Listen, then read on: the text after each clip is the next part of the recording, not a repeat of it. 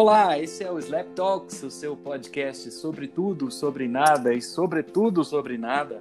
Meu nome é Bruno Portela, estou aqui com J.R. Guimarães. E Jota, já estava me incomodando o fato de que os nossos primeiros episódios a gente só gravou com homens. Então, queria gravar com uma mulher. E que mulher! Hoje a gente recebe aqui a Isabela Soares, que é muito mais conhecida como Bebel Soares ou a Bebel do Padecendo no Paraíso. Primeiro, Bebel, eu queria te agradecer por tudo que você já fez e contribuiu aí. Eu, como pai, sou muito grato.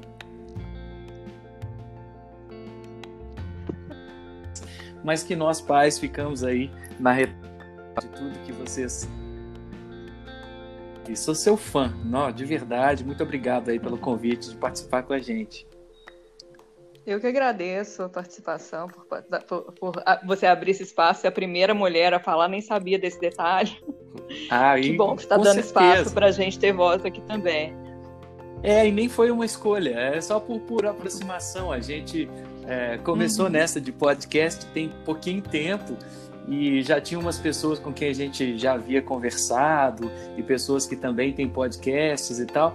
Mas ontem, fazendo é, uma lista de temas, eu falei, não, Jota, a gente precisa trazer mais mulheres para cá, afinal de contas, né, vocês têm tanto a contribuir nesse caso específico, então, é, nossa, excelente escolha e muito obrigado. A ideia hoje é a gente falar sobre influência digital, influenciadores digitais, porque, claro, nesse período de confinamento que a gente está vivendo, né? Hoje são 2 de abril de 2020, está todo mundo confinado, cada um na sua casa. Bebel está em São Paulo, não é, Bebel? É, estou em São Paulo. Bebel está em São Paulo, Jota e eu estamos em Belo Horizonte, confinados aí. E acho que o consumo de informação digital nunca foi tão grande. Né? Estava até comentando, nesse exato momento, sou sem internet, acabei de entrar aqui no meu 4G, então está tendo sobrecarga de tudo, inclusive de informação, inclusive de conteúdos. E uma da, das razões pelas quais a gente escolheu você, Bebel, é que é, você faz parte do hall de influenciadores que eu, como profissional de marketing, professor, acredito de verdade, que é aquele que engaja por algum tipo de conteúdo relevante. Eu vejo hoje as pessoas já misturarem, e é, é natural, natural que isso aconteça, né? É, o papel do influenciador digital com o papel da celebridade. Porque, claro, alguns influenciadores já se tornaram celebridades, não que eles não continuem influenciando, mas como as celebridades também sempre, sempre influenciaram de alguma maneira.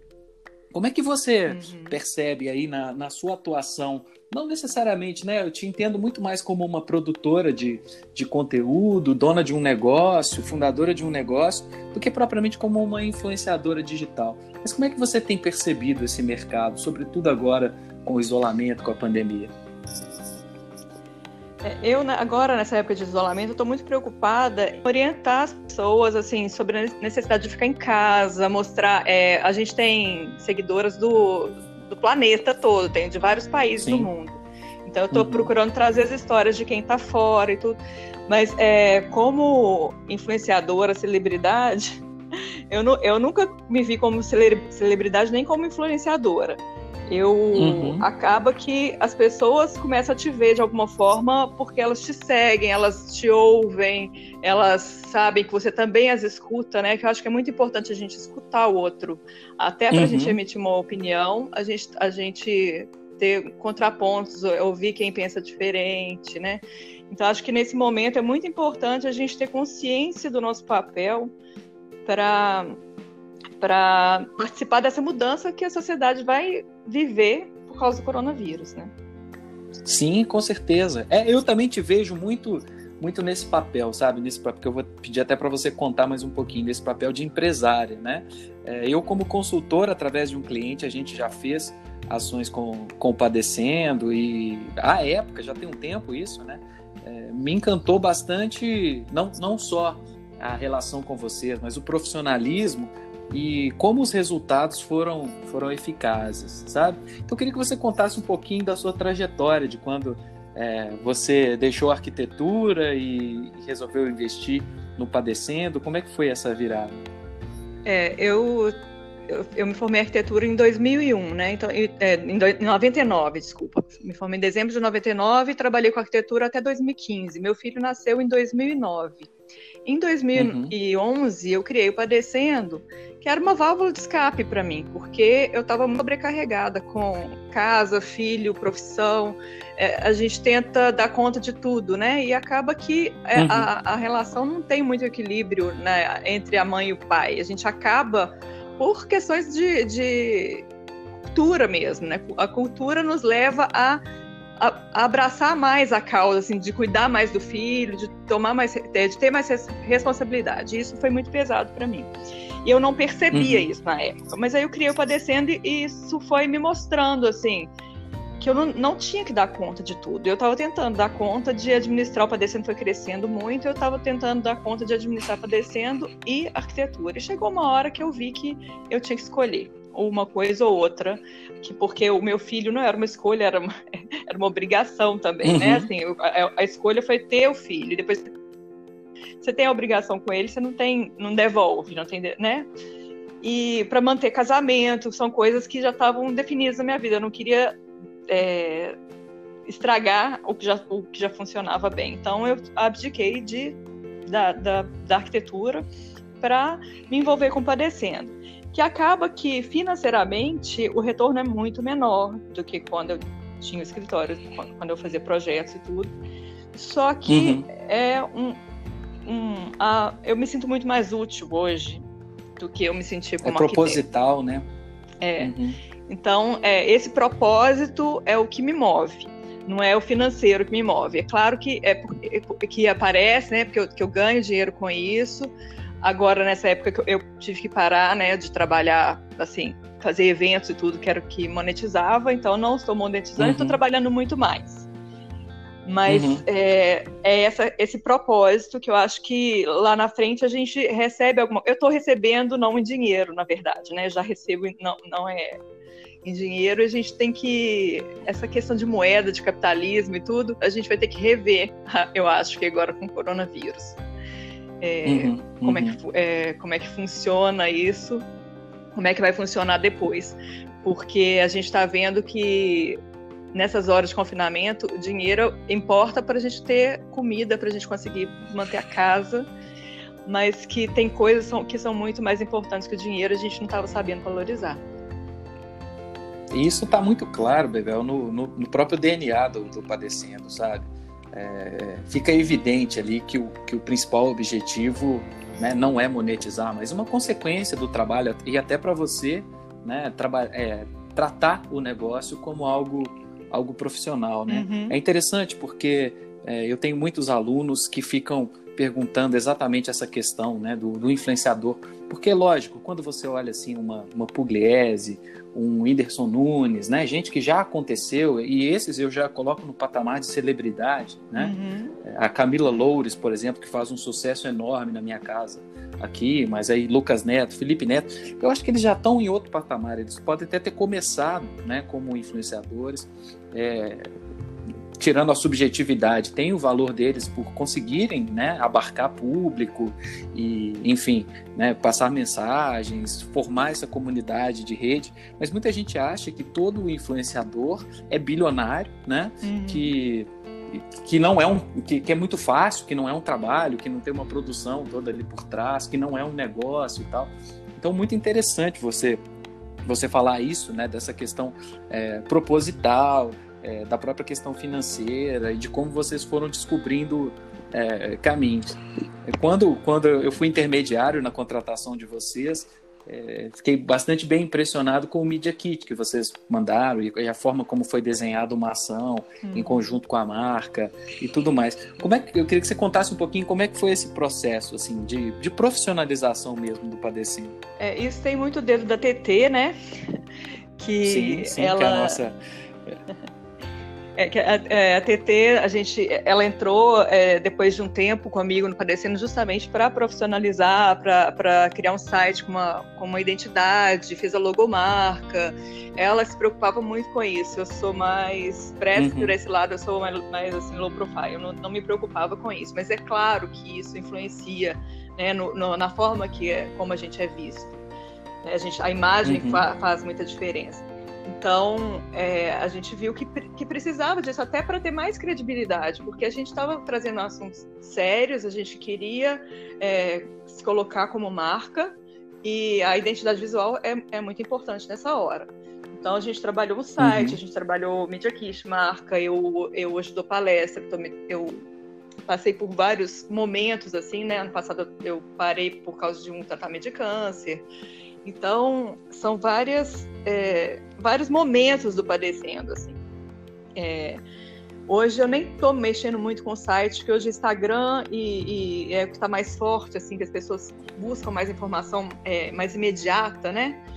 E tem o grupo uhum, que a gente vai uhum. moderando. Então, é, eu acho que as mídias sociais, elas, elas acabaram me levando até uma exposição maior, né? Que eu não sou muito de. Eu nunca fui muito de aparecer, tanto que eu até hoje tenho dificuldade de ficar fazendo, produzindo vídeo, eu não consigo fazer um podcast, eu vejo que tenho um pouco de dificuldade. É, eu gaguejo um pouco na hora de falar, assim, que eu fico um pouco travada. Tá, mas todos nós, a graça do podcast é essa. É, pois é. mas é um aprendizado, né? É, é, a gente vai crescendo e vai vendo assim, olha, as pessoas estão prestando atenção no que você está fazendo, você tem que fazer uma coisa mais profissional. As marcas estão vendo o que você está fazendo. E muitas vezes, assim, a gente até deixa de pegar algum serviço porque a gente não acredita naquela proposta. Então, deixa de uhum. monetizar uhum. porque é, não está dentro do que a gente acredita como mãe, como é, gestor, enfim. É, até, até na hora de, escolher, de definir os trabalhos que a gente vai pegar, a gente tem que estar tá dentro do nosso propósito, né? Para senão a gente muda o caminho, assim, perde a credibilidade também. Claro, isso é, isso é muito importante, né? Eu já tive, Bebel, é, é, alunos aí que, que começaram a performar como influenciadores, mas naquele processo inicial, né? Acertaram a bola, a bola 7, sabe como? Né? Começaram a ter de repente muitos seguidores, sobretudo no Instagram e tudo mais, né? E começaram a ser procurados pelas marcas. E hoje eu já vi que vários se perderam justamente porque começaram a encarar como unicamente um negócio comercial, uhum. do tipo, se essa marca me paga, eu falo bem dela, né? E isso é o que estraga a relação aí de, de confiança, de transparência, né? Porque aí, de novo, é o que acontece com as celebridades, né? Quando você vê uma celebridade sendo paga para para dar um endosso, né? A gente não sabe o quanto de, de veracidade tem naquilo ali, né? E os influenciadores às vezes passam muito por esse caminho ou, ou se perdem, né? No caso de eu tenho discutido isso muito em sala de aula quando falo de, de marketing de influência, né? Da gente achar que também que o influenciador é aquele que só tem o alcance pelos números, né? Basta ver que as plataformas mudaram isso, o próprio Instagram, né? Que antes ele alardeava é, a quantidade de curtidas, a quantidade de seguidores, ele foi mais contido nisso para a gente ver que o engajamento está nas respostas, né? O engajamento está muito mais nos comentários do que nas curtidas. E vocês que, que começaram dentro de um grupo, né? Vocês têm, acho que vocês têm isso muito mais firme. O grupo hoje, você falou que tem, tem mães do mundo inteiro e tal. Ele tá com, tá com que tamanho? Tem 10.200 pessoas na, é, no grupo e tem 3.200 na fila de espera. Na fila de espera, que impressionante. O grupo é restrito, Bebel, o grupo é restrito para a, a, mães ou, ou, tem alguns é, pais um grupo também? só de mães, só mães. É porque hoje, né, o, o, alguns pais estão né, tomando um pouco pai, pai solteiro, né, vamos dizer assim, que acaba às vezes criando é, o filho ou a filha sozinho ali, eles estão é, buscando também informações, né? Por isso que eu te perguntei. É, por isso que a gente tem as, as mídias abertas, né? O Instagram, a fanpage, o site, é, Twitter, porque aí a gente leva as informações, os assuntos que estão mais relevantes do grupo, eu levo para as mídias sociais abertas. Uhum. Porque o grupo acaba que uhum. ele é materno, mas é, uma, é um grupo feminista, é onde a gente trata dos assuntos femininos. Que é, são mães, mas uhum. que a, a, gente, a gente é mulher primeiro, né? Então a gente está, é, uhum. a gente é um grupo, eu, eu, já coloco lá nas regras a pessoa que não entender que aquele que é um grupo feminista, que a gente vai falar de política, a gente vai falar de um monte de questão é, social que é importante para a gente, para a gente se colocar no nosso lugar, para a gente mudar esse status quo, tirar, é, vencer o machismo, né? Então, tudo isso é tratado no grupo. E homem não entende muito isso, não, não, não é o lugar de fala, digamos, né? Uhum. Mas quando a gente leva para a mídia social é porque a gente já quer trazer eles para o debate. Só que, por exemplo, nosso Instagram, 91% dos seguidores aparecendo é mulher. Só tem, só tem 9% de homem. Uhum. Quer dizer, mostra que os homens uhum. também não estão muito interessados nesse assunto. Uhum. No meu Instagram, no, no, meu pessoal, que é o Bebel Soares, é, só tem curtida de homem se eu coloco foto de biquíni. É, é incrível, assim. É, é, raramente eu coloco uma foto de biquíni, mas eu já fiz esse teste para ver uhum. como que é engraçado, assim. Às vezes eles seguem, eles estão vendo, mas eles não curtem, não comentam uma, uma foto que tem um, um um texto, um conteúdo mais pro lado feminista, pro lado né, de, de empoderamento feminino. Agora, quando é uma coisa lá fofinha de biquíni, às vezes tá, nem lê o que, que é, mas coloca, mas, mas curte, sabe? É, uhum. é muito engraçado. É, Bebel, uhum. e assim, que bom que você falou isso, sabe? Porque quando, quando eu comecei é, te agradecendo, foi muito por isso, né? Quando, na, na gravidez das minhas duas filhas, né, é, nosso, nosso vínculo, eu falo nosso porque eu participei uhum. junto, né? Era era o Facebook, né? Que eu lia, obviamente, pelo Facebook da minha esposa, mãe das minhas filhas e tal. E acho que esse seu discurso é, é validador de tanta coisa, sabe? Eu que sou pai de meninas, vivo no, no universo feminino. Então, quando eu, quando eu lia dentro de um grupo feminino, né, acho que tem muito disso também, né? Da liberdade de ser um grupo feminino que tem homens espionando ali, né? No meu caso, mas de justamente dessa questão de entender, sabe? Eu falo, né? O Jota não é pai, mas assim, mas é um cara super sensível. É, a gente conversa tanto no nosso dia a dia, assim, como que a gente é machista às vezes sem nem perceber, sabe? Né? Você falou essa questão do lugar de fala e o tanto que o, o, né, esse grupo e outras situações me ajudam a tentar ser um homem melhor, sabe? Justamente porque, né, é, primeiro, né, eu tenho vergonha de muita coisa que eu já disse, já fiz, já pensei e tudo mais. E o principal, né, que não chega a ser uma ingenuidade, mas eu acho que aí é uma questão cultural muito ruim, né, do fato de muitas vezes eu ter sido machista sem nem perceber. Não é? Assim, não, não, não, pelo ímpeto da coisa, mas né? A gente mas também de uma é. questão Mulher também é machista. Eu também é? tenho atitudes machistas. Até hoje eu percebo isso. E a gente vai desconstruindo, porque também não é de um dia para o outro. E a gente que começa a perceber isso, eu comecei a ver isso muito no grupo. Eu vejo minha evolução nesses nove anos. Padecendo fez nove anos na semana passada. E eu vejo assim, como que eu amadureci, cresci e como que eu enxergo o mundo de um outro jeito. Eu sou mãe de menino, né? E, eu, e a luta que eu uhum, tenho que ter assim, uhum. dentro de casa para mostrar para meu filho que eu não sou funcionária dele. É, então, é, a gente, a gente é, é, machista. Ainda tem muita mulher extremamente machista que não consegue entender alguns posicionamentos. E é, é uma luta, é, é uma, uma construção diária, é isso. É, mas é, mas é uma contribuição muito válida, sabe? E, e, acho que nós homens temos muito a aprender com isso tudo, né? E principalmente no momento ali, né, que né, nós chegamos ao padecendo né, nesse momento da nossa vida ali, da gravidez e tal, né? E, é, e, e é um momento também que eu falo que é de muitas provações, né? Eu falo que muitas vezes é um casal se descobrindo ali como futuros pais, é, como você mesma falou no início, né? É a relação de um casal que muda completamente, sabe? Então, acho que por essas razões é um conteúdo que vai muito além da, né, da, da própria questão da, da maternidade. E isso, Jota, que você está falando é, é muito estranho, assim, sabe? Porque é a questão da sociedade mesmo, né? Nas escolas, por exemplo, tem um grupo de mães, né? O grupo de mães da turma.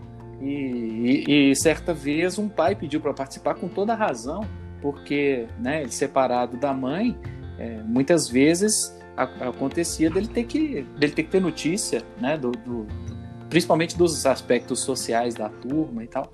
E ficou aquela discussão, mas pai pode, pai não pode e tal.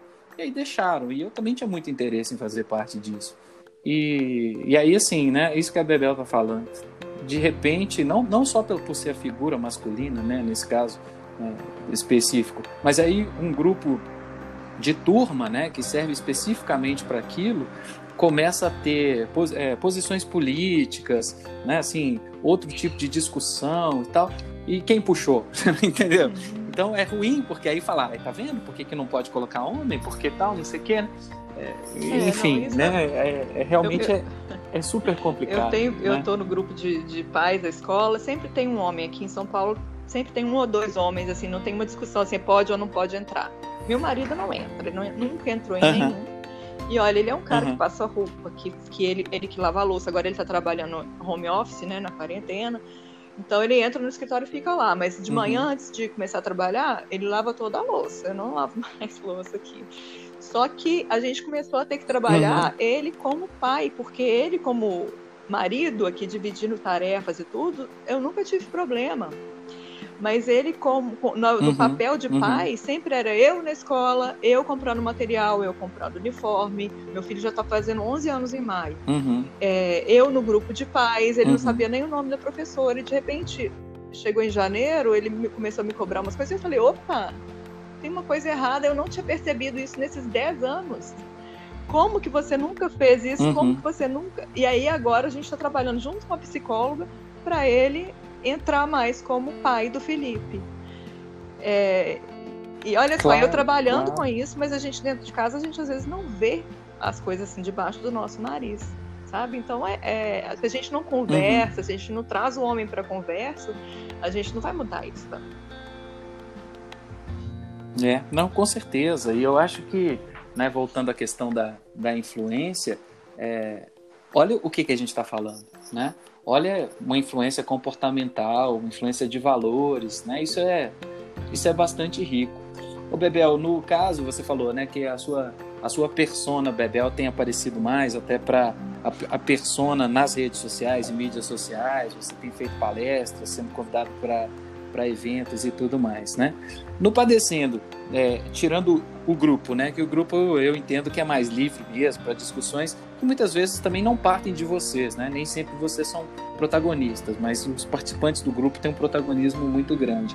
Mas para postagens no Instagram, por exemplo, né? Ou mesmo conteúdo do site, conteúdo do blog e tal, é, você costuma estabelecer uma linha pensando em possíveis apoiadores, pensando nas marcas né, que, que fazem trabalhos com vocês ou, ou é, é o contrário? contrário? Você produz o conteúdo e depois vê como, né, que marca conecta É o contrário. Eu, eu Você produzo o conteúdo e a, a, marca de repente vê que tem a ver com o que ela faz. Não faço pensa, eu faço pensando na, nas pessoas. E se, se isso vai atender a marca, é outra, aí é com a marca.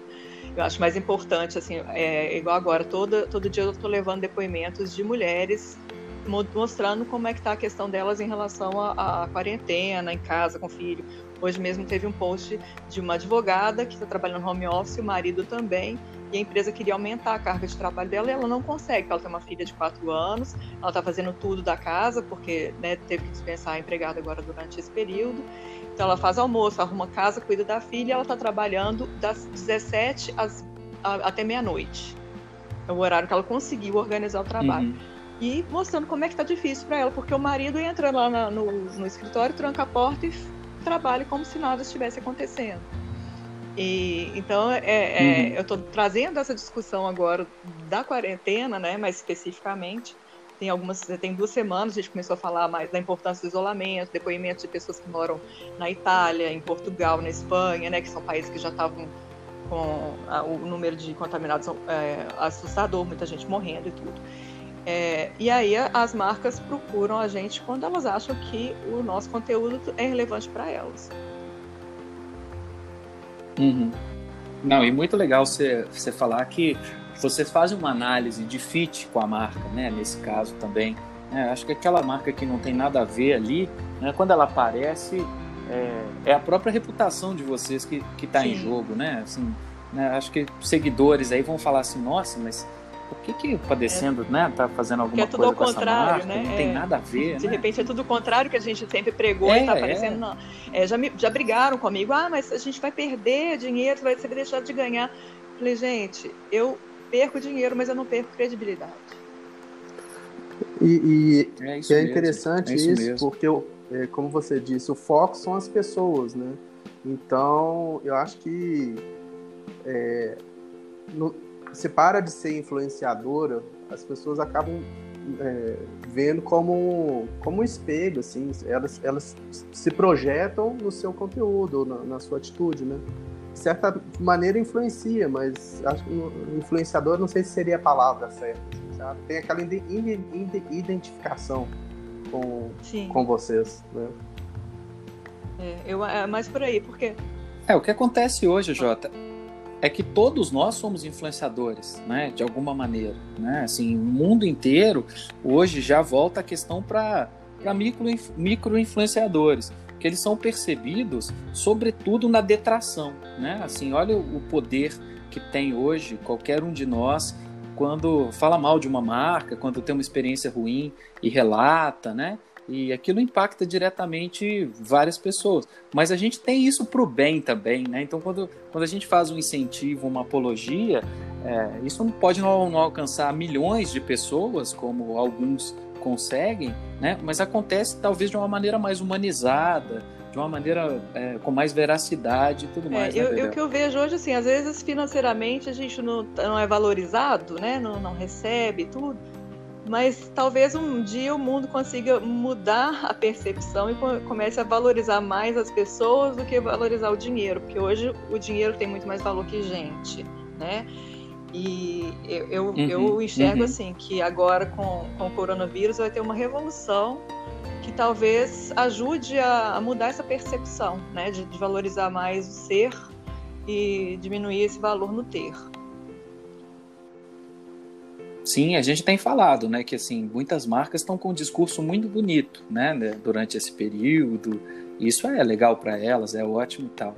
Mas é, a gente vai uhum. cobrar, né?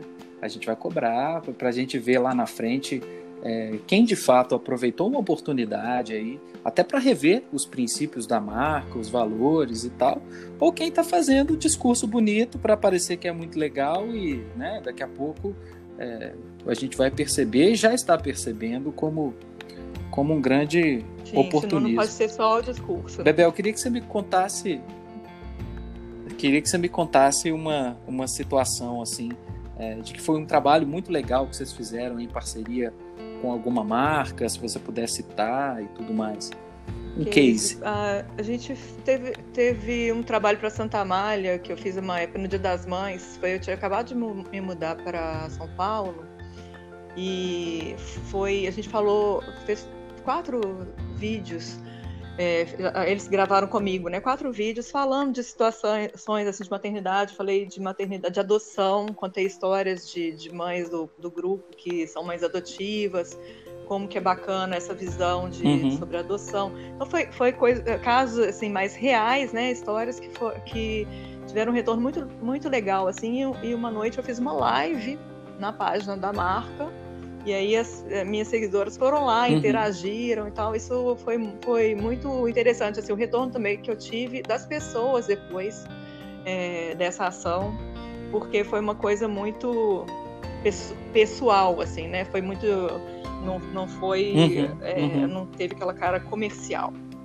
É, a gente e foi, e foi exatamente essa, essa humanização né, do, do processo. Informação desenhada para você participar, uhum. né, para a marca, e bastante individualizada e personalizada. Sim, é, e eu tenho feito agora assim, algumas campanhas. É, é agora fiz para a Sojim, que é o para é, Associação dos Ginecologistas Obstetras de Minas, estão falando também da, da, de, da saúde da mulher, é, por, por, eu ter passado por, pelo tratamento de câncer também, então acaba que é as pessoas começam a me perguntar e querer é, associa também não só a maternidade, mas com o tratamento de uma doença, né? Chega no Outubro Rosa, as pessoas querem te ouvir. Então tem várias, vários momentos assim que é, eu tive a oportunidade de falar, inclusive agora também tô, sou colunista do jornal, né, do Estado de Minas, porque uhum, é justamente uhum. porque eu tô dando voz, eu não, eu, e não é a minha voz, eu gosto de dar voz às pessoas.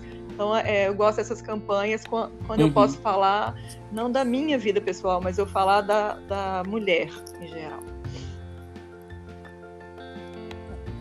Não, espetacular. Não, seu trabalho de fato é espetacular.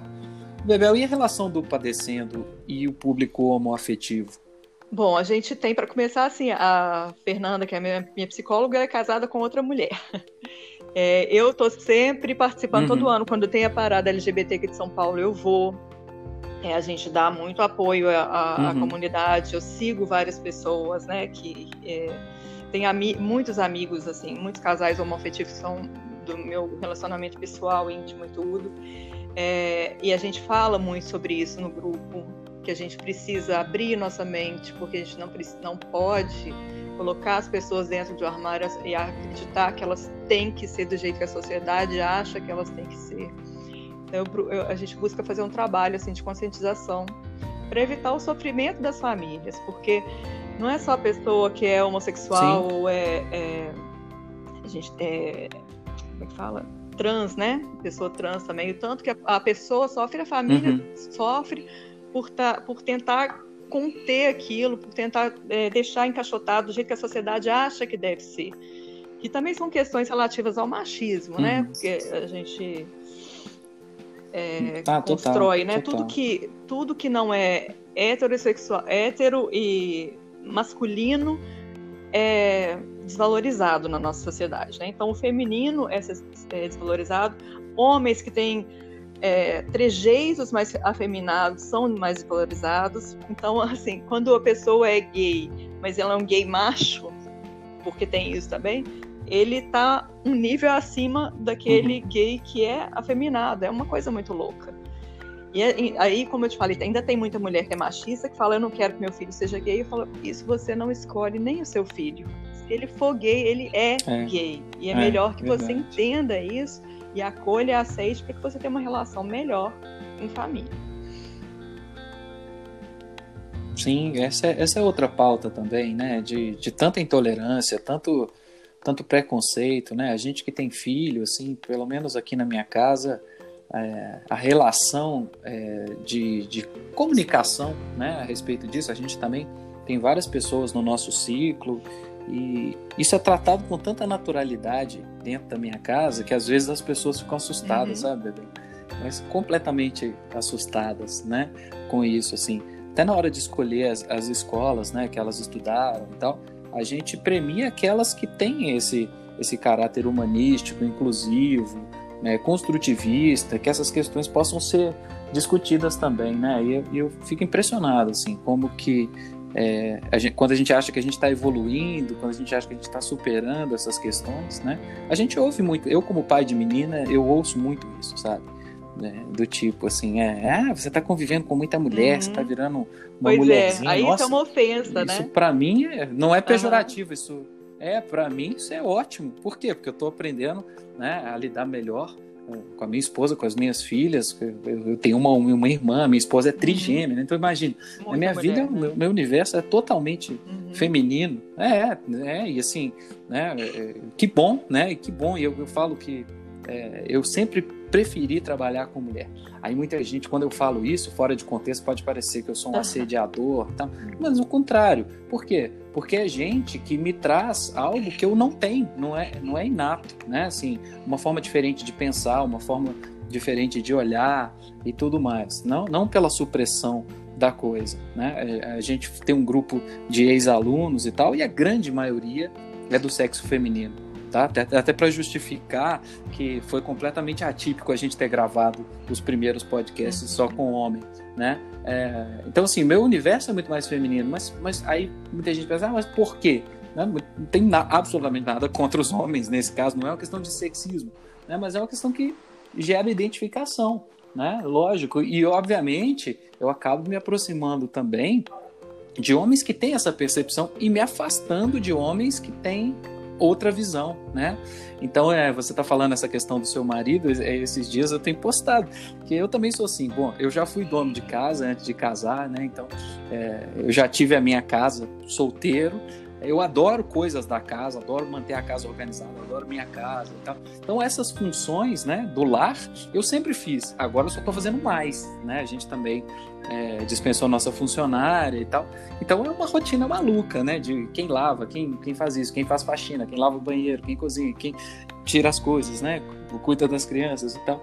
Então, é, mas eu acho isso muito legal. Eu acho que isso faz parte, né? E eu acho que assim é, tem relação de casais aí que provavelmente vão se deteriorar com esse confinamento, porque é, essas diferenças né, vão ficar extremamente visíveis assim.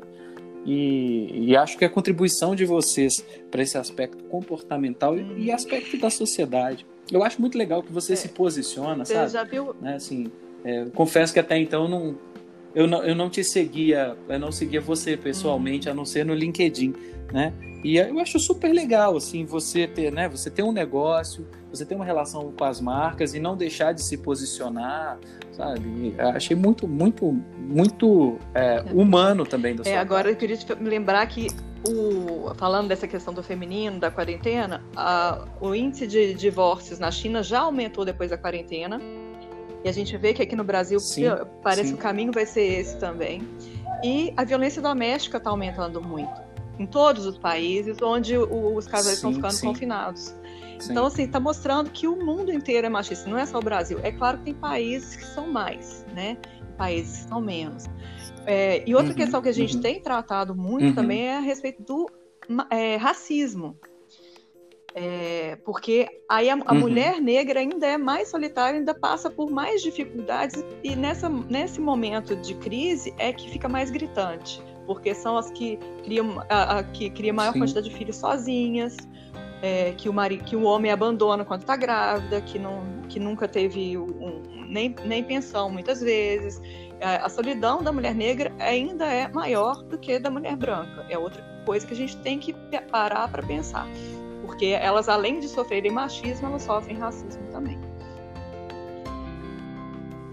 Nossa, isso, isso é impressionante, né? O que eu vejo disso no mercado de trabalho, sabe?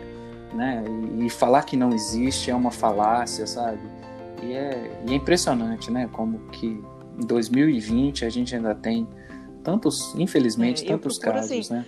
É, tratar isso com meu filho, eu sempre vejo escola que tenha crianças negras que estudam na escola, sempre a escola particular o número é muito pequeno, a gente sabe, mas tem, já teve caso de racismo na sala de aula uhum. dele, que a gente vê que veio de casa, que foram os pais que ensinaram, sabe? E, e, uhum. e a uhum. gente vê que isso uhum. vem muito de casa, uhum. então a gente precisa educar os pais, né, as mães e os pais, para que a gente tenha uma sociedade melhor. E é claro que as crianças também educam muito os pais, porque elas trazem muita coisa da rua também. A, a minha esposa tem uma claro Claro, a minha esposa é tem uma mesmo. amiga que adotou, é, a menina é negra, ela colocou numa escola particular, a menina quieta, não, não interagia e tudo, mas é porque ela não, não se identificava, porque só tinha crianças né, diferentes dela. Depois ela trocou de escola e colocou ela numa, numa UPA, né? E UPA não, é o MEI, né? O MEI. É, é colocou ela na, hum. na UMEI e a menina virou outra. Né? Ela se encontrou, assim, outra criança. Pois é, é, os ambientes, infelizmente, é. não estão preparados. Representatividade né? faz muita diferença, né? Ah, hoje já tem mais bonecas, né? Negras e tudo. É, a gente vê que isso faz muita diferença. Hoje, por exemplo, eu procuro, coisa que eu não enxergava antes, que também as, as meninas é, do, do, grupo, as meninas que são negras, né, no grupo, que trazem isso para mim, eu começo a ver, que eu também não tinha essa percepção. É, até na hora de colocar uma foto, quando eu vou pegar uma foto de banco de fotos, eu procuro é, colocar foto de mãe negra, porque se você olhar também não uhum. tem muita. Se você passa no Instagram assim, você não, você não, não tem muita. Então eu estou procurando trazer essa representatividade. Nosso grupo tem muito mais mulher branca do que negra. E tem a questão do, do branqueamento também, que tem muita mulher que a raiz é negra, né, mas que procura mudar os seus traços, mudar o cabelo para ficar parecendo mais branca e dar um. Então, é, é tem que a gente, se a gente for aprofundar isso, a gente fica mais três dias conversando. O, que, o, que é, o que é sempre ótimo, Bebel, a gente tenta manter um tempo aí de 40 minutos e, e sempre sobra é, tema para a gente trabalhar, mas a gente te agradece demais aí era uma conversa sobre influência digital e virou uma conversa sobre comportamento, é, sobre a vida, sobre tudo, sobre o momento que a gente está passando. E acho que ficou ainda mais Mas rico. Acho que é isso, que no final a gente é isso, gosta é? sempre de. É isso, é exato, exato. Se, eu falo que se a gente tivesse combinado uma pauta, não teria sido tão bom. No final, a gente sempre gosta de dar dicas é, e eu sempre adoro privilegiar os nossos, os nossos convidados. Então, se por acaso você mora em outro planeta e não conhece o Padecendo, é, siga, né? Se você é mãe, entra na lista de espera do grupo do Facebook, mas pode seguir nas outras plataformas, ler e futuramente vou participar dos eventos que certamente voltarão. Tem um caso, Bebel, eu tenho, apesar do meu sobrenome ser Portela, eu tenho pavor de carnaval mas alguns anos atrás a minha esposa falou: não, vai ter o bloquinho do Padecendo, vamos lá e tal. Eu pensei: nossa, bloquinho do Padecendo, tá bom, né? Um carnavalzinho, vamos levar as crianças, fantasiar e tal, tá bom, fui. que bloquinho, né? É um carnaval gigantesco, enorme. É. Aí eu falei, falei com a minha esposa: para de chamar isso de bloquinho. 10 mil pessoas não é bloquinho. É, 10 mil pessoas não é bloquinho, né? Mas me, me Pode me chamar, mas me fala então que é um carnaval. Que é uma vou, muvuca. Vou pelo time. E vou pelo time e pelas crianças. É, e uma fonte de referência legal, assim, que eu acho que fala bastante sobre a comunidade dos influenciadores digitais é o YouPix. Eu gosto muito do trabalho lá da Bia Granja e tudo. E eles acabaram de publicar uma série de estudos justamente isso, né? Falando é, do, dos perfis de influenciadores, e o que, que as marcas têm buscado, e principalmente nesse momento aí de, de pandemia. Então busquem o Pix, que é super legal. Jota, você tem alguma. Não, eu endosso aí? as suas dicas e agradecer a Bebel pela participação. Eu que agradeço. Ah, que ótimo. Nossa, nossa primeira entrevista com uma mulher aqui foi, foi nota 10. Você, Bebel. Gente, muito, muito obrigado a vocês pela, pelo convite, adorei participar também. Tá?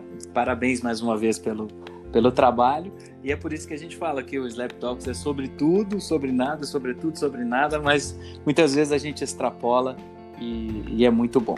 Então continue acompanhando a gente nos nossos episódios. Prometemos muito mais mulheres, aliás, várias já estão convidadas. E entendam que nesse momento de confinamento, é, parece que as pessoas estão à toa de férias, mas não estão. Então é muito em função da agenda das pessoas que a gente vai montando aqui a nossa grade e os nossos temas. Muito obrigado a você que tem nos acompanhado, espero que vocês tenham se divertido. Muito obrigado, Bebel e Jota. Um abraço e tchau.